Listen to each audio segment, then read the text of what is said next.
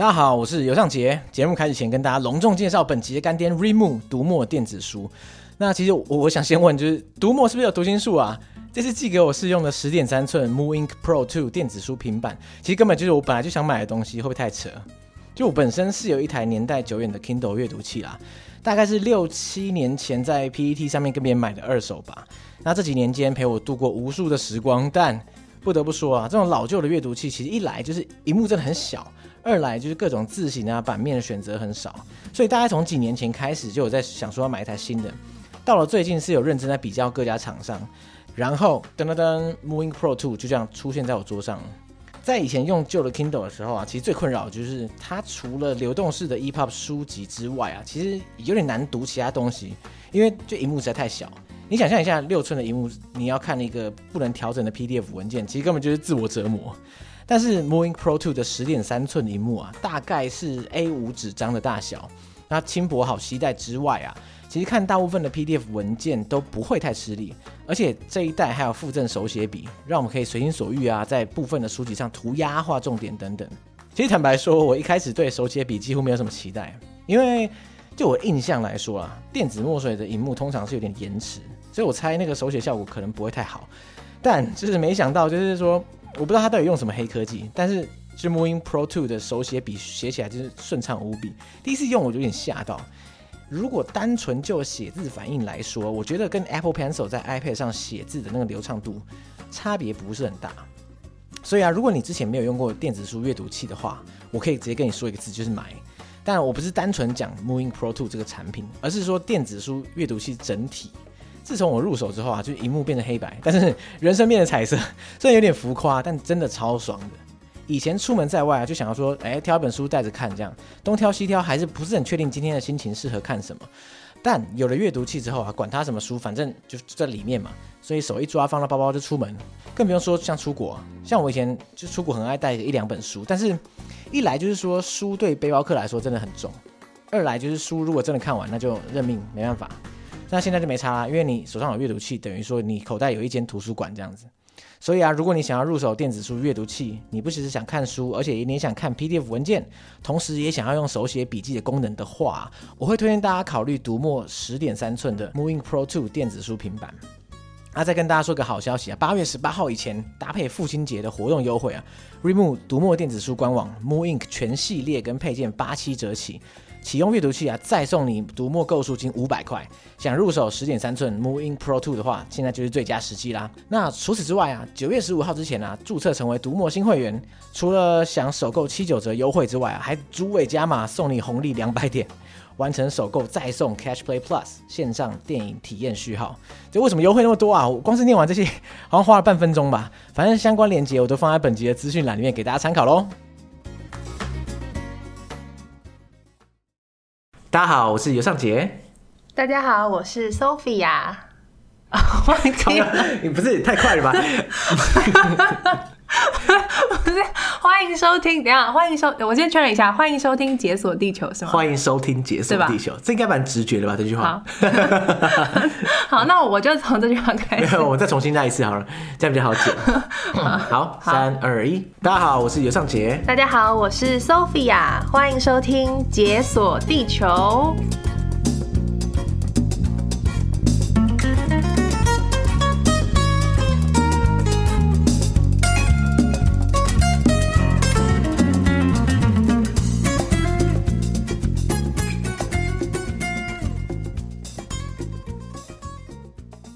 今天的来宾就是 Sophia，掌声欢迎。耶、yeah，Hello，Hello。哎，Sophia，其实我们也认识蛮久了。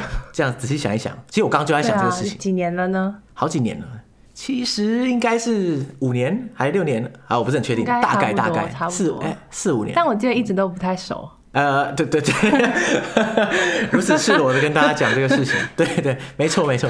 所以我们今天会一起录音，其实也是蛮奇妙的事情。没错没错。对，那哎。欸但是你为什么会找我录音啊？就觉得想录啊，因为我知道你之前去过菲律宾嘛。那、oh. 我们其实一直没有讲过，哎，有啦。嗯、其实最一开始的时候讲过菲律宾的一段，可是那个时候基本上是主要是讲宿务。嗯。那后来就没有再讲菲律宾了。那菲律宾是一个我真的很想去的地方，嗯，那而且它离台湾这么近，可是我没去过。哦，所以你还没去过？没有啊，就没去过，觉得很羞愧啊。离台湾这么近的东南亚国家，然 后没去过，觉得自己很废。所以很明显，我们今天的主题就是菲律宾啊。没错，没错，我最喜欢的地方。对，因为我知道你最喜欢菲律宾，因为我记得你提过好多次。嗯，所以我就想说，如果要讲菲律宾，好像不找你说不过去，对不对？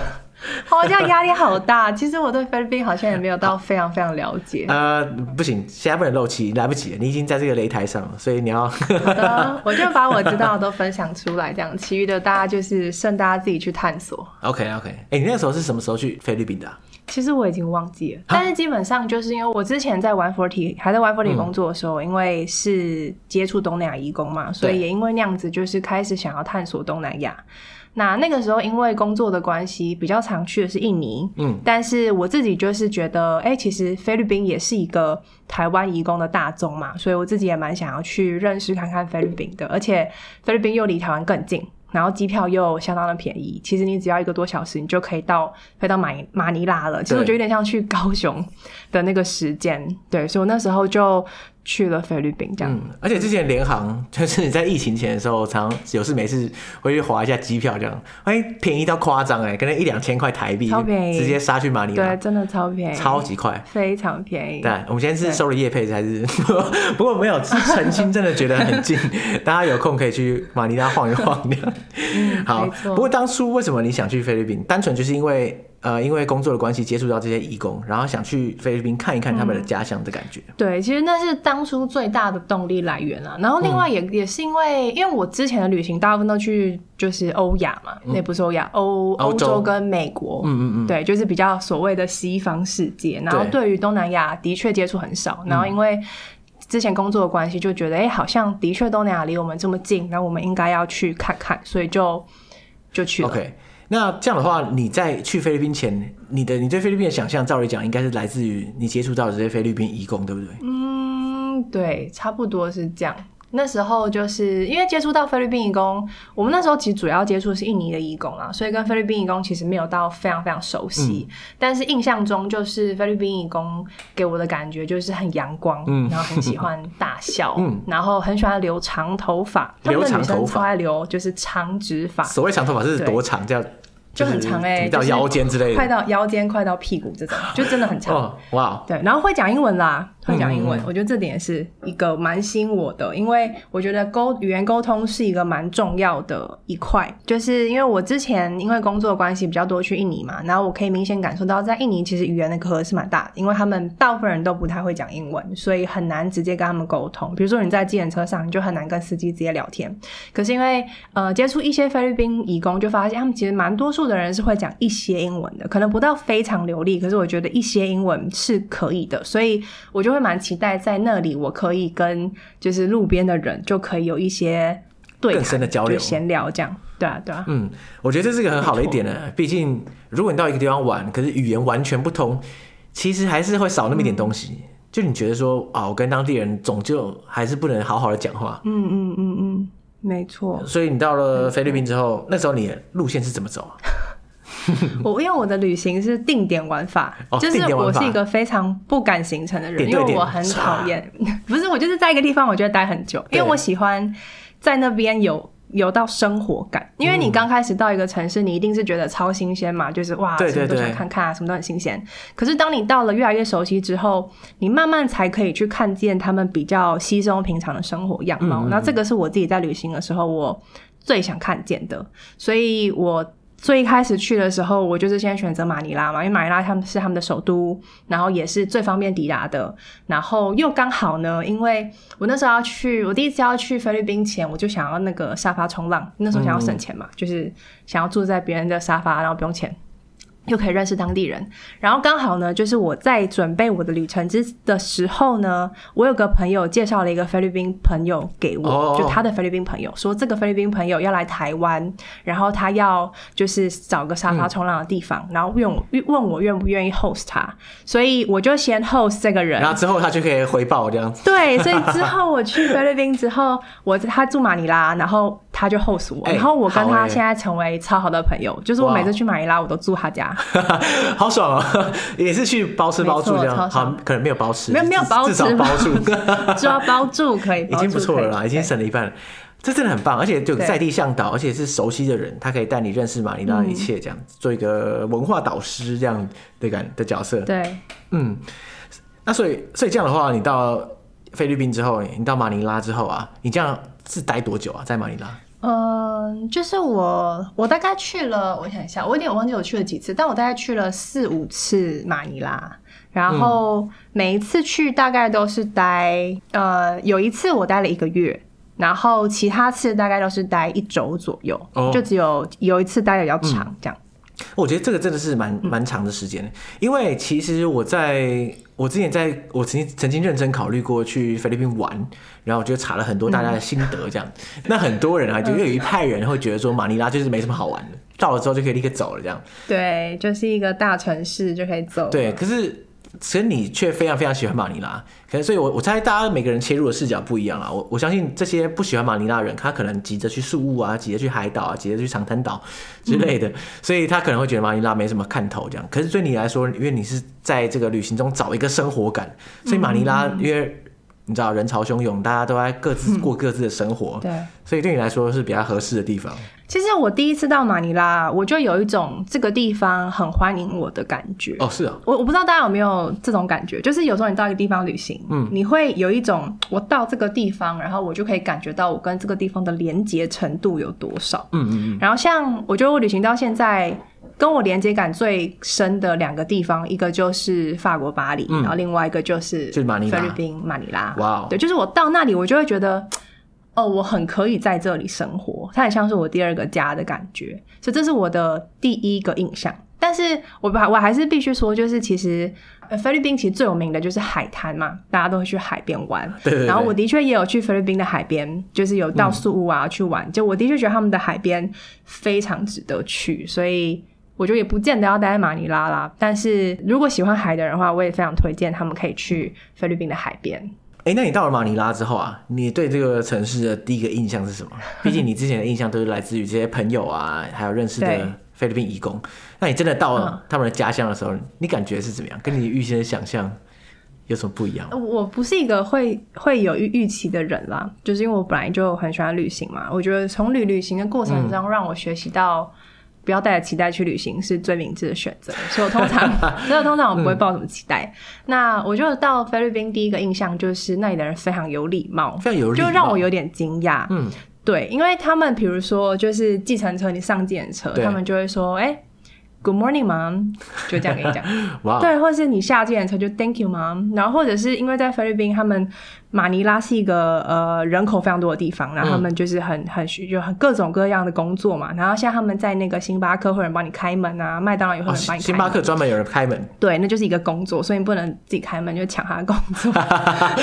自己开门是很失礼的，说不定。对对对，然后他们就会，他们就会就是也在开门的时候就会跟你问候，就也是说 Hello, mom. Good afternoon, mom. 然后我那时候就会有一种我被女王般的对待，可是你在台湾不会有人这样用妈，就是来这样子来称呼女士。然后我那时候就有一种就是很惊讶的尊荣感，但后来发现他们就是一个习惯，他们的服务业的人都会用这样的方式在对待客人，然后都是会微笑的，所以那时候就会觉得，我会觉得有一种。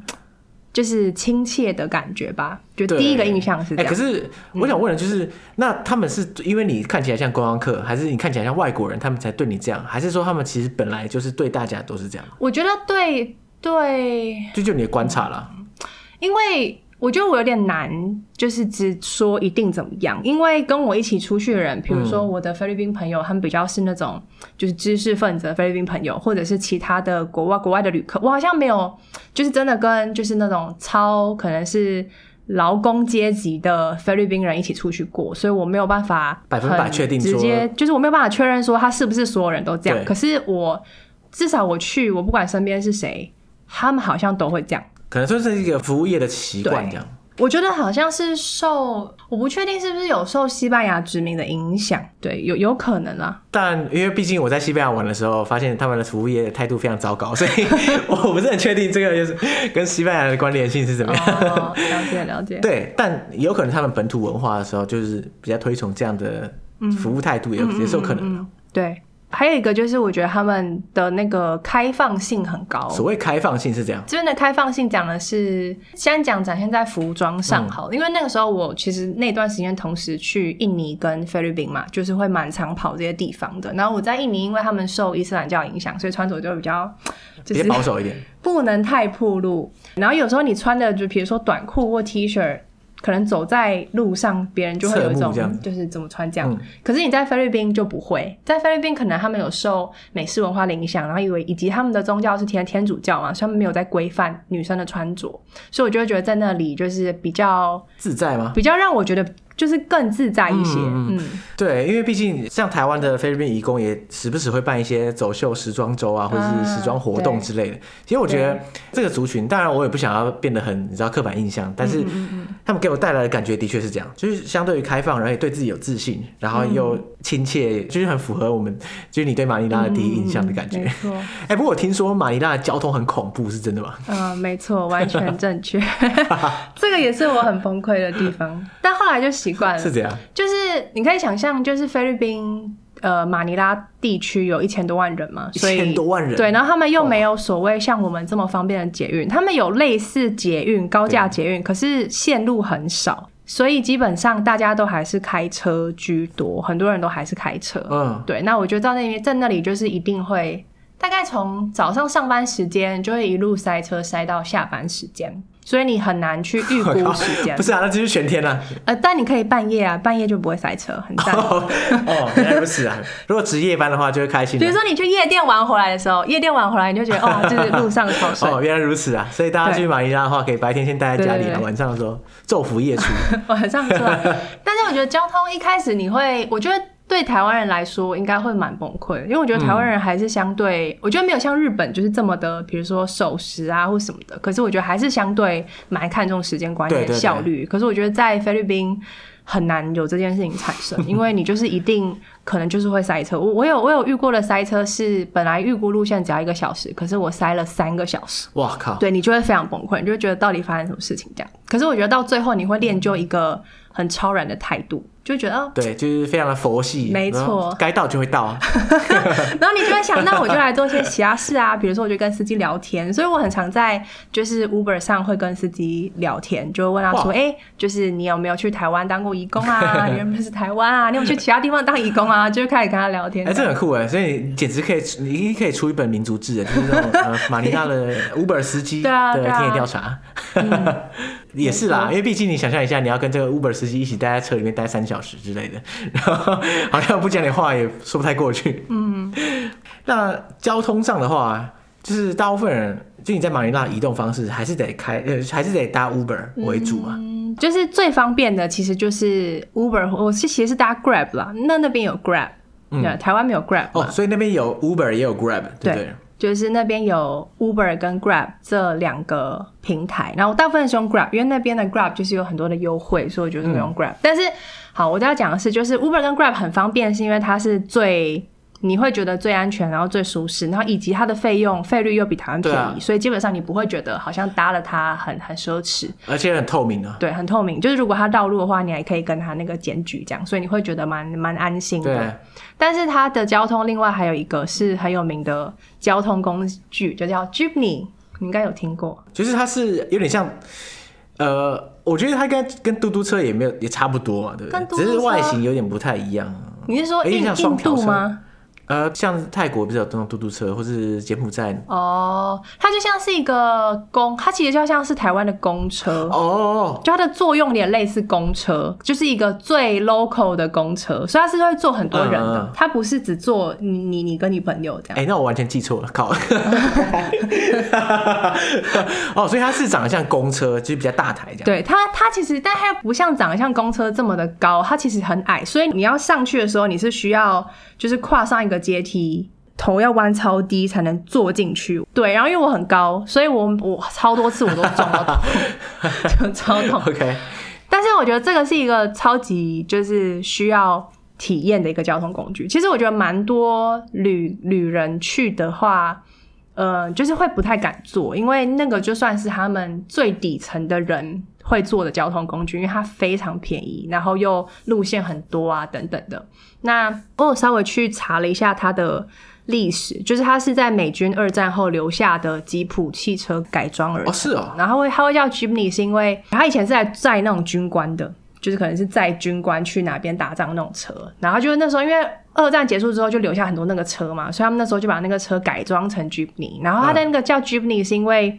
Jeep 呢，就是吉普车的意思，然后有一个另外一个字叫 Jitney，就是共乘计程车的意思，所以合成就叫 Jeepney。然后它就是会很夸张的彩绘，五颜六色这样，真的就是会画的非常的夸张，对，然后很拥挤，就是这台车就是没有座位限制，就是你尽可能挤多少人就可以挤多少人，能挤就挤，想上就上。所以有时候上下班时间会。就是会像印度那样，就是它挂在外面，可以站在旁边那种，对对对，完全可以，嗯，然后很便宜哦，很便宜，对，所以很多人会觉得蛮危险的啦。但我我自己有一段时间是有蛮常坐那个交通工具，嗯，然后我是觉得我没有感受到危险，只是的确会比较不舒适，因为它没有窗户，所以你会一直有那个很热，然后会有很多空气污染啊，对，原来这么挤这样。对，但是我觉得危险应该还好吧，毕竟这么挤，大家还能干嘛？对不对？大家也不能突然抢你。但是就会有很多传闻，就是因为我那时候去菲律宾，有一派朋友就是比较高知识分子的朋友，他们就会传说，那有就发生什么事啊，什么危险啊，所以就会跟我说，哎，你不要坐这个车。嗯、对，可是我有一派朋友是比较，就是从可能欧美来的，他们就很喜欢融入当地生活，他们就会觉得其实也没有什么这样。哎、嗯，说到这个啊。菲律宾是不是这种社会阶级的差距非常巨大？我常听到这个说法，但是根根据你刚刚从讲到现在，感觉起来，譬如说菲律宾的知识分子，或是菲律宾的一般劳工，嗯、就是感觉起来这个阶层好像是两个不同世界，是吗？我觉得是哎、欸，因为就我所知，我觉得这是我喜欢菲律宾的其中一个原因啦。就是我觉得我在这个城市里面，应该是我在马尼拉，我觉得尤其是马尼拉，因为乡村你基本上看到的就是比较乡村生活嘛。对对对。但是我在马尼拉看到就是一个城市可以有。非常多种样态，然后那个样态是有钱人是跟那个、我跟你讲，我先讲分享我的知识分子朋友，嗯、他就是我问过他薪水，他是在一家港商工作，嗯、一个香港的公司做 software engineer，就是软体工程师，然后他的薪水大概是台币十万块哇。月薪，对。对，但是呢，菲律宾平均的工资，我那个时候大概几年前，然后我去问的时候是一个月大概七千块。台币，OK，所以它它比平均可能高十五倍这样。对啊，然后你就会觉得很夸张，而且台币七千块哎，然后就是比如说像是那个那个百货公司的销售员，大概就是台币七千块。对，可是因为台币七千块还是对他们来说是一份工作嘛，所以有非常多人还是愿意从乡村来到马尼拉，为了去争取这样的工作。但是有钱人又非常的多，嗯、就是你可以，我可我在菲律宾马尼拉的繁华的那种商业区可以看到。非常奢华的生活，就是 even 比台湾的台北的信义区还要再奢华的生活啊！但你也可以看到，就是台币七千块的生活这样。嗯嗯，所以就是一个城市两个世界的感觉，嗯、可能不止两个世界，就是对啊，非常非常多种 非常多种世界，N 个世界这样子，可能是有不同的不同集聚这样子。嗯嗯嗯、对，没错。因为我只是从你刚刚讲到现在的感觉，我就觉得说，即使是同样生活在马尼拉的人。可是不同的社会地位、不同的经济条件，他们体验到了马尼拉好像完全不同嘞。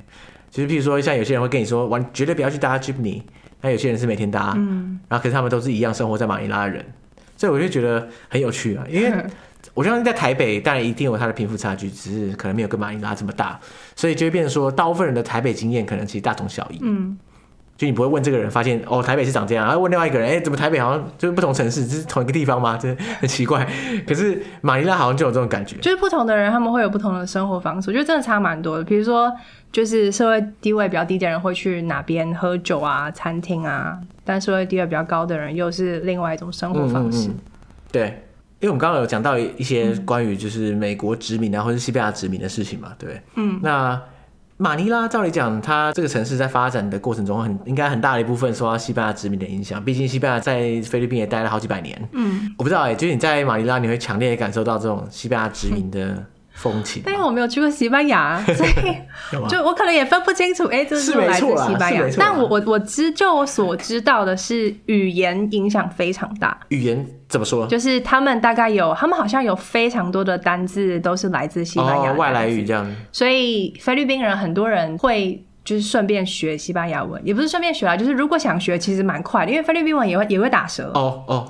然后他们，所以他们学西班牙文其实蛮快，然后很多单词又一样，嗯，嗯，对，所以他们，我觉得他们有有时候会讲话，有时候讲话会蛮像有点西班牙的味道，我不知道为什么，就这种打舌啊，然后他们又会摇头，然后又很开心的跳舞啊，然后他们还很喜欢喝塔基拉，哦哦，这跟西班牙有关系吗？我不知道最近塔基拉跟西班牙是西班牙产的吗？哎，好像是哎，我不是很确定，但是。感觉起来的确在某种程度上受到西班牙的影响是不小，这样。然后另外是建筑啦，西班牙建筑，嗯，我觉得在很新的商业区应该看不太到，就是比较现代化。那那没办法。但是因为我没有去，我真的没有去过西班牙，所以我说不准。但是我感觉到是。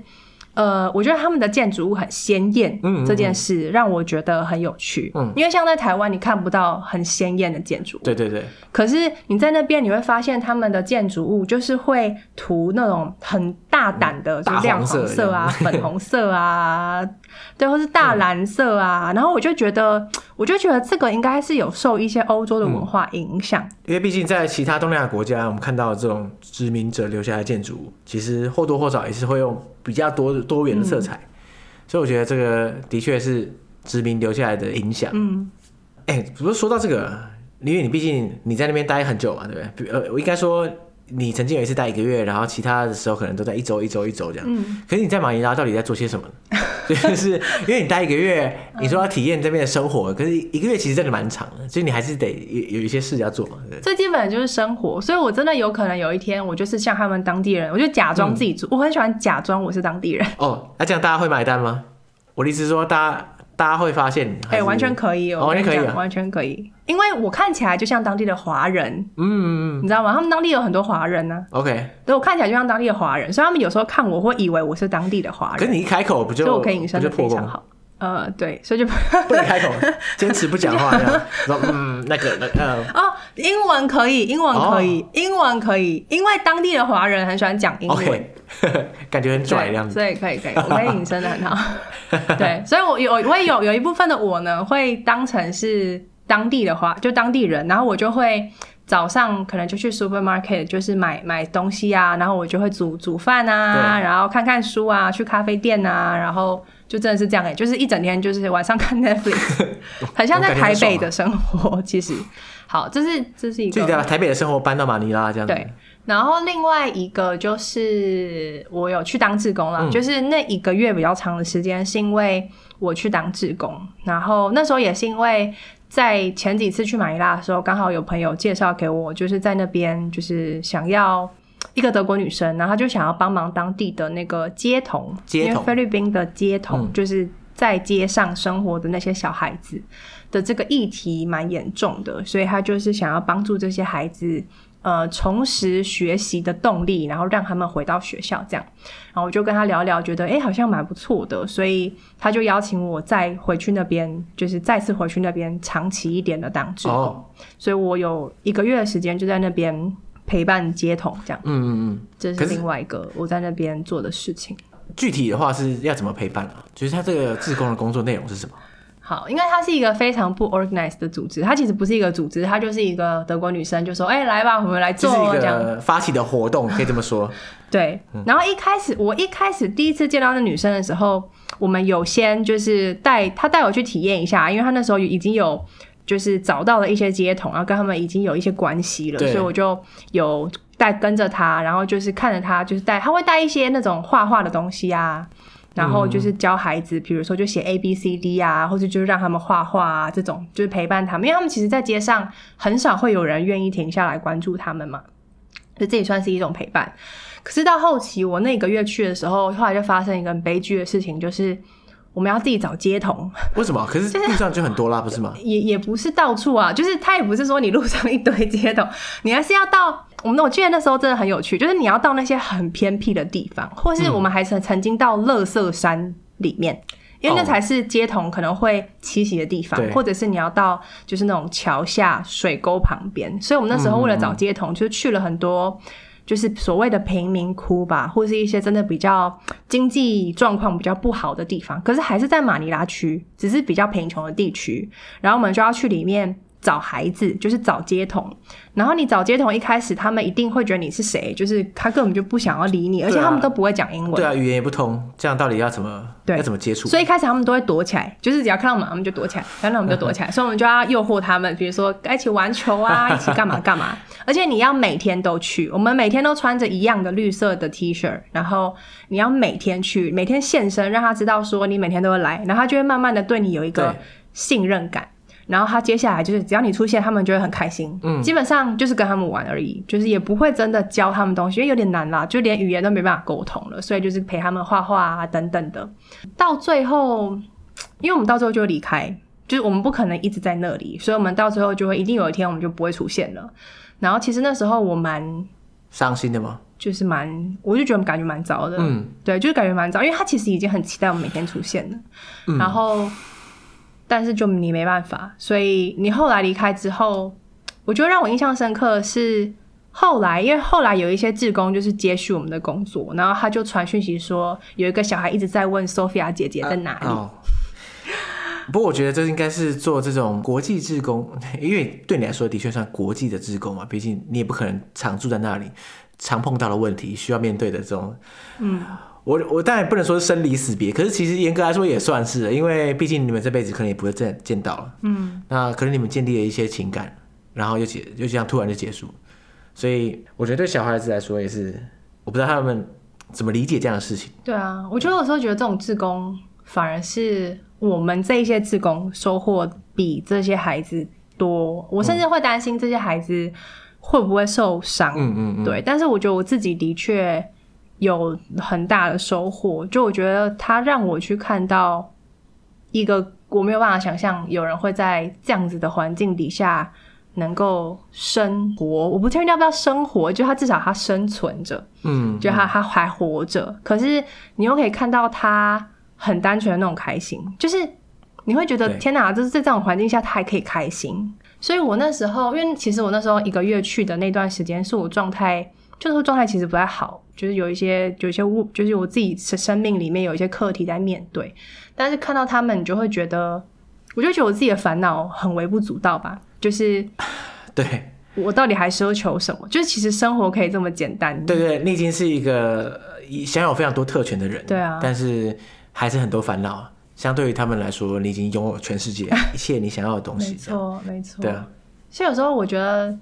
有时候我最其实后来我我回来台湾，因为烦恼都还是会在嘛，就是你回到你旧有的生活，你还是会有很多烦恼。可是有时候我会突然想起那段经历，你就会觉得，其实人生就是人生命需要的，其实真的很少。嗯，然后其实很容易你就可以满足了。所以我觉得很多烦恼都是我们自己自己自己给自己生出来的，嗯，其实没有必要去烦恼这些东西啊。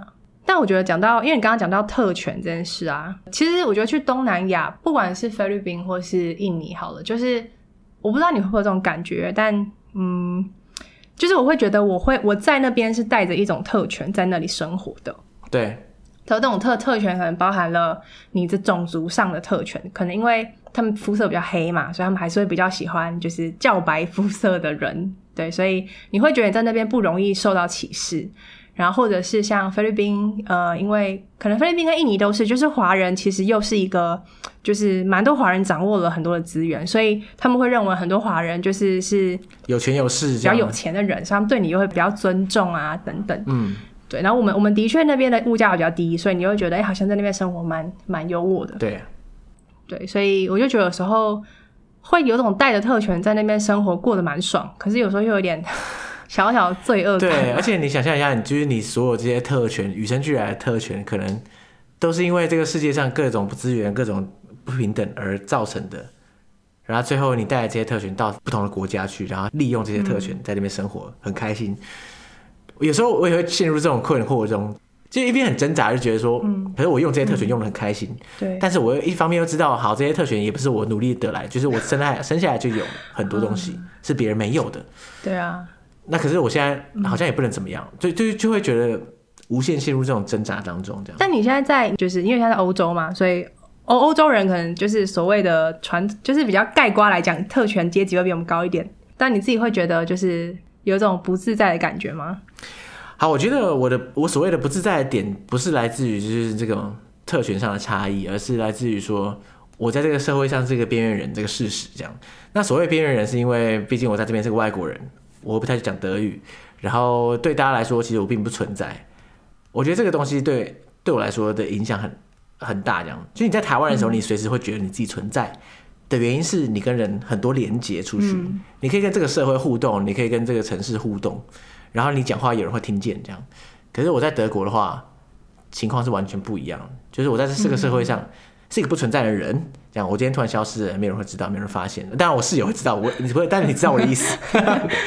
但是，然后我跟这个社会没办法互动，就是我不会今天跑出来在社会上讲一句话，就说哦，我觉得这个怎样怎样怎样，没有这种事情嘛，因为不太可能发生这个事情，因为你光是各种各种重重阻碍，文化阻隔、语言阻隔。国籍阻隔，这这种太多事情，所以我觉得这个是对我来说影响比较大的事情啊。嗯嗯嗯，对啊。不过我觉得面向不太一样。嗯。但对，大概是这样。嗯。突然变沉重。没错，其实有点离题，但是 我没关系。哎、欸，你刚刚讲到，因为你刚刚讲到那个菲律宾，嗯、你说菲律宾的华人啊，其实在某种程度上掌握了一些比较有权、有势、有钱这种感觉。对。他这个华人族群是怎么形成的？应该就是早期的时候，可能什么中国什么东南迁徙过去什么之类的，建立起来这种社区。对，在菲律宾其实这个我有稍微查一下，但是因为是因为我那时候在马尼拉有一个很印象深刻的是在马尼拉的呃古城，就是最最早的马尼拉，因为我这边讲的马尼拉比较是大马尼拉区啦，嗯、就是其实大马尼拉都会区有包含十五个城市跟一个自治区，所以它其实是蛮大的。但是如果真的要讲马尼拉市的话，其实是在马尼拉都会区的左上角的一个地方，是最早就是西班牙进来统治的时候发展的那个地区，所以那边有什么西班牙的旧城区啊，然后跟有一个很特别的地方就是中国城也在那边。哦，中国城也在那边。然后那边的中中国城，我就听说是全世界最古老的中国城。所以我就去查了一下是多古老。全世界。对啊，因为你其实你在每个城市都有中国城嘛。对，没错。但是但我就想说，哇靠，就是。它是万中选一最古老，对。然后我就去查了那个历史，它是在那个十一世纪的时候，就是华人就开始移居那个地方。然后那个时候本来是住在那种西，就是西班牙本来那还没有开始统治，就是西班牙统治前的那个城里面。但是后来十六世纪不是菲律宾就被西班牙统治了嘛，然后就把华人就是赶到城外了，但是也没有赶得很远，总之就是在旁边这样，像在旁边又弄了一个中国城唐人街这样，所以那边就是一个发展。十一世纪，十一世纪超级早。十一世纪到底是什么时候？我我现在想不太起来，可能是什么什么宋代之类的。哇，有这种这么早的中国城，那太夸张。全不知道。对，没错，哇，没错，就是福建啊，然后闽南语啊，嗯、那边人就是会讲一些，其实我们也听不太懂啦，因为就是福建闽南语，就是有点像是听不太懂台语嘛。对对对，其实也听不太懂。就是你去那边，真的就是就是大概像中国城的样子啊，只是就是更。呃，我觉得我在那边第一个印象就是觉得非常的可怕。那那可怕不是说人很可怕，啊、是他们的电线全部外露，让我觉得非常可怕。电线外露，那个电线是完全就是、嗯、是超多条，然后跟。怎么形容啊？就是那种超级多条，然后就在那个就是电线杆上缠缠绕来缠绕去的，然后我就觉得就是怎么这么可怕这样。因为我觉得在不管是越南、泰国或是印尼，我看到的电线都长这样，所以其实我想象中的马尼拉本来应该也是长这样，不是？所以不是是不是？呃，对，这就是马尼拉独特的地方。因为马尼拉我说有那种高级地区嘛，所以如果是真的很高级的，比如说呢，最高级的一个城市呢，就是 BCG。什么 Bonifacio，、嗯、我忘记什么叫做 Bonifacio 什么 City 的。那总之，它是一个最新发展的城市，嗯、它真的是非常的宜人，就是它的那个街道啊，然后然后就是会有人在慢跑啊、遛狗啊，然后都有超级高级的百货公司啊，各种就是那种国际名牌都在那边。然后那边就是很安全，有自己的有自己的清洁的人，然后自己的保安，然后所有东西都是地下化，嗯、所以非常的干净整洁。所以你在菲律宾其实很多有有些地方是讲马尼拉信义区，对，就是其实不止那个地方，比如说像 Quezon City 啊，或者是呃我我住的那那个地方，就是好像是叫做 Padig 嘛，就是它他们有三大城市，嗯、都是蛮著名的商业区，就不会让你有这种感觉。可是哦，Pasig 啦，Pasig，嗯嗯，但是如果是去就是像中国城这样的地方，就是会让你突然间有一种哦，就是中国城。哦，然后而且那边很多街童，对，那边又是著名的很多街童的地方。嗯、我以为你说了，就是在马尼拉的华人是比较有钱有势的那一群人，可是。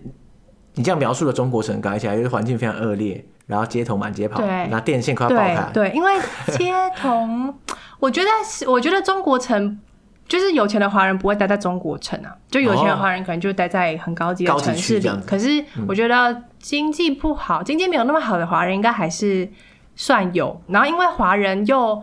呃，很很会做生意嘛，东西都卖的很便宜，所以就会吸引到经济能力没有这么好的人，就也会聚集在那个地方。哦，所以会变得说，就是整个中国城聚集了一些他们可能不会无法离开那个区域的华人，然后就会一直累积在那边。嗯，对，嗯嗯。而且我在中国城有发现一个很酷的东西，令我傻眼。什么东西？就是他们的那个。的宗教的融合让我觉得很惊奇。宗教融合，就是我会看到有人拿香在拜十字架，拿香拜十字架，我觉得超酷的。很小啊，对啊，对啊，因为菲律宾是天主教，是国教嘛，就是就很多十字架、耶稣啊，对对对。然后但是中国人就拿香啊，香就把这结合在一起，哎，我觉得超酷，这个真的很屌。好，我好想看哦。走，就在路边呢，就可以看到。哦，好好好，拿香拜。然后还会跋杯哦，就是还会对着对着耶稣跋杯。耶稣啊，告诉我今年会考怎么样？考很烂，重考这样。我觉得我觉得超酷的，酷哎哎，那这样的话，那边华人社群就是本地的华人社群这么大，那你在那边有碰到一些什么台湾人的社群吗？我我不是说台湾人移民的社群，我是说就是台湾人在那边工作啊或者生活的那种的一些社群。有哦，有哦，吗而且我惊讶的发现，其实还蛮多的。啊，蛮多的，是不是？也是因为认识朋友之后，就会认识更多朋友。对，我身边也是有一些朋友在马尼拉工作，也是有，就是可能外派啊，就是各种。对啊，因为去那边薪水高啊，尤其是博弈 博弈产业。对对，那边的博弈产业对薪水很高。然后因为那边的博弈线上博弈好像是合法的，我记得、嗯、那时候印象中是合法的。好像是这样。然后所以他们的线上博弈会吸引到很多的中国人，就是当他们的客人，就是会赚中国人的钱啦。然后就有很多台湾人，比如说工程师啊，或是大部分有听到是工程师，就会去那边工作，然后薪水都开价非常的高，而且会配公寓什么的，是包吃包住，爽爽的领高薪这样。对，所以可以存很多钱。但是听说也是蛮危险的。呃，你说工作吗？嗯，好，因我觉得因为每个地方的状况不一样啦，但是我有听到一些，譬如说什么去柬埔寨啊，嗯、或者去。马尼拉，可是那些公司可能有时候会游走在一些非法跟合法的边缘，oh, 但我不太确定在马尼拉是不是完全合法。Oh. 但我有时候听到说什么他怕什么员工泄密啊，或者什么什么什么，就有很多奇奇怪怪的限制，譬如说什么扣留你的护照啊，什么什么。真的哦。但我知道每个公司可能不一样，有些可能是真的是正派经营，那有些可能是真的是地下经营，所以可能还是有差这样子。但我听到的好像都没有哎、欸，就是就是过得蛮好的。嗯然后我还，而且我还遇到一个是，他真的超酷，他是在真的赌场工作的，哦、因为菲律宾就马尼拉有很多赌场，实体赌场。对啊，他就是他那个就是线上，那也算有点类似线上博弈，就是你会有个就是你的老板，然后老板就会，还有那边有摄影机嘛，嗯、然后老板就会，你会跟老板讲电话，他就会说你帮我下注在哪里多少钱这样，那你就要就是当当老板的 手。哦哦，你说帮老板下注哦，不是在那边发牌，是帮老板下注，就是在那个那个赌博台上下注啊，然后你就会。就是跟着玩啊，这样哦，哇，被遥控下注这样。对，然后那个工作听说就是非常的累，就很累，因为你等于是二十四小时轮班的，然后你是住在赌场旁边，所以你的生活就是 那老板二十四小时都在赌，还遥控别人赌，赌还赌不够，这样说，哎、欸，帮我下一个。不是有些有些老板会就是很晚或者凌晨的时候也想玩啊。哇，这很这这很奇妙啊，就是遥控被遥控赌博这个事情，这工这可以变成一个工作。他们会轮班呐、啊，但就是很累，可是薪水就很高，所以很多人就把它当做是那种去赚个一年存钱这样，而且是其实是蛮高压的，因为你不能下错，你下错你就完了。哦，下错你钱自己想办法，是不是？对啊，对啊，这压力蛮大的。哇，手上就是几亿几亿，没有，可能没有几亿，可能几百万几百万这样来来去去这样。对，人家很谨慎。好，但是另外的比较多的就是是那种就是线上可能一些 App 啊或者什么，就是博弈公司的那种很大的公司的工作人嘛，对对对，然后他们就是也会跟菲律宾人工作，就他们也会请一些菲律宾人嘛。然后我觉得很有趣的是，就是他们会。很常讲到跟菲律宾人工作是一件多么崩溃的事情，我觉得这件事是蛮有趣的文化差异。为什么？为什么？怎样崩溃？因为他们就会觉得菲律宾人很偷懒啊，然后时间观念很差啊。哦、对，比如台湾就是台湾人、嗯，我觉得我自己在我有次在美国打工，我觉得我有一同类似的感觉，就是我会觉得我工作像狗一样，就是我会很想要认真的把东西完成嘛。可是呃，他们可能就是那边的台湾人就会觉得菲律宾人态度比较散漫。对，可能就很容易就是哦，东东西完成的很慢啊，或者是说什么时候要交但都没有交啊，然后或者是呃，另外我提到的是，蛮多人有说菲律宾人比较玻璃心吧，玻璃心，就是你会不能讲，是不是？对，就是你很难。直接的跟他说他的不好，如果你讲的太严厉，他会崩溃，他们就会真的就是可能第二第二天就不来上班了，大受打击。所以要好好讲，对，说哎、欸，我觉得你这个可能你知道有一点，嗯，呃，就是做的很烂，这样。没有不是，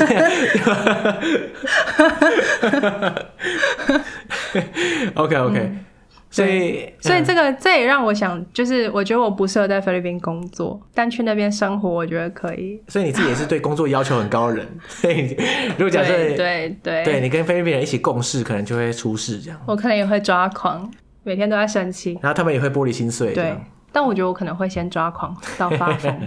我们刚刚一从一一开始到现在讲的其实蛮多的，包括就是菲律宾它的各种不同的，它受到殖民影响啊，然后还有他们的生活形式等等。其实中间不乏有很多负面的东西，譬如说他们的贫富差距非常大，嗯，然后社会经济的阶级其实也是落差很大，街上就是也是很多街头啊，嗯，所以我在想说，你觉得你喜欢菲律宾的点是什么？就即使是这样，很多。我们讲了很多不负面，当然有正面的东西。嗯、那可是你喜欢菲律宾的点是什么？的确，这也是很多人不理解的地方，就是很多人没有办法理解为什么我这么……我其实，在疫情开始以前，我是每年都会去菲律宾一趟的人，嗯、就马尼拉啦。哇，每年哦？对啊，我每年就会去。那很频繁耶，因为很便宜啊！你看机票，好，大概才三千块左右嘛，然后你又不用花住宿钱，对对对。那、啊、其实你就没有不用花什么钱啊，你比在台湾旅行还便宜。没错没错，是真的。对，所以就很多人没有办法理解，因为它的确就是一个像你说的空气污染啊，然后塞车啊，就大城市没没什么很特别的东西可以看。但是，嗯、呃，我觉得第一个就是我刚刚一开始讲，我觉得它一直让我有一种。就是很开放，然后很乐天，跟活在当下的那个民民族性，我很喜欢吧。嗯、所以我就很喜欢回去跟菲律宾人相处。嗯、我觉得跟他们相处，因为我其实是一个比较呃容易担心的人，嗯，可能就是很担心啊，事情做不好啊，担心未来啊，担心什么的。可是我觉得在菲律宾会提醒自己，就是享受当下，然后及时行乐。当然，我觉得有时候他们及时行乐到，如果你跟他们工作会很崩溃。可是我觉得他相对的也是提醒我们。其实生命不用这么紧张，就是你可以，就是贫穷人有贫穷人开心的方式，有钱人有有钱人开心的方式，就是你就用你自己的生活步调活着，不管你赚多少钱，你都可以开开心心的唱歌啊、跳舞啊，享受你的生活。那我觉得这个是我很喜欢。呃，就是在菲律宾，我可以感受到的这样。对，就是有点像解锁地球的座右铭，就是说，这个地球上其实有很多生活方式。可是我们在台湾的时候，就只想得到一种而已。可是事实上，你在离开到不同的国家的时候，你就会发现，哦，天哪，其实生命有无限可能啊！就不是说你像原来想的那样，哦，这个这个事情做不好，我觉得世界会毁灭这样。其实大部分的时候是不会了。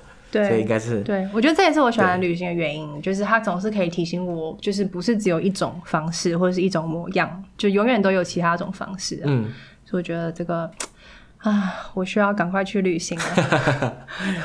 好，然后这是第一个，但是第第二个是，就是也是刚刚稍微有提到，我觉得旺盛的生命力是我在，尤其在马尼拉可以感受到的，嗯、因为呃，马尼拉它就是一个首都的存在嘛，所以就像台北市，嗯，或者说像是印尼的雅加达，就是所有的人都想要到那个城市里面去争取一点机会，对，所以你可以感受到，尤其它又是一个在还在发展中的地方，所以你可以感受到这个这个城市。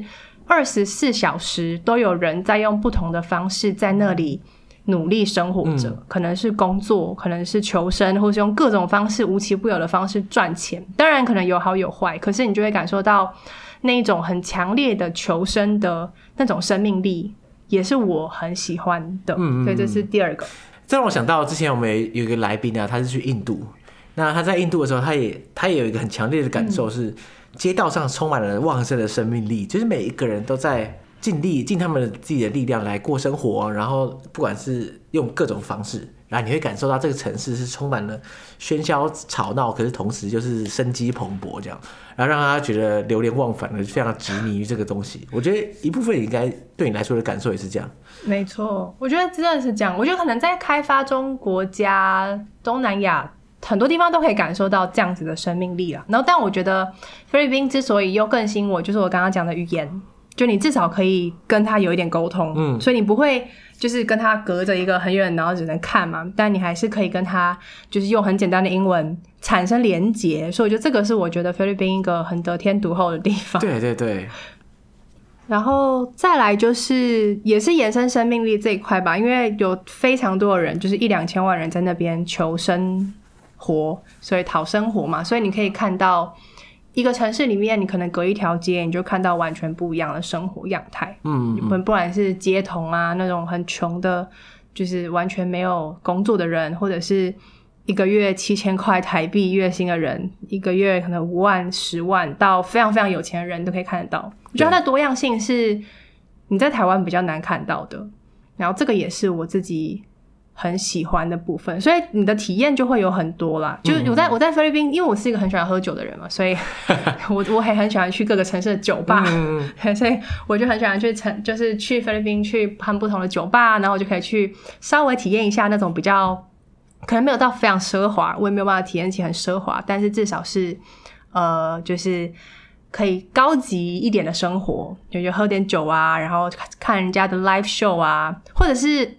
酒吧里面，我想要讲一个很有趣的是，你可以在酒吧看到一个很特殊的景象，就是你会看到一些白人男性，嗯、然后搂着、勾着那个当地的菲律宾女生，年轻美眉。对对对，嗯、对，就是很多欧美人士会来这边所谓的买女人吧。我觉得这也是很有趣的现象。嗯，其实泰国也蛮多的，就是它类似一种地陪的服务，这样，就它变成类似就是担任你一日女友这种角色，同时带你去玩，然后又。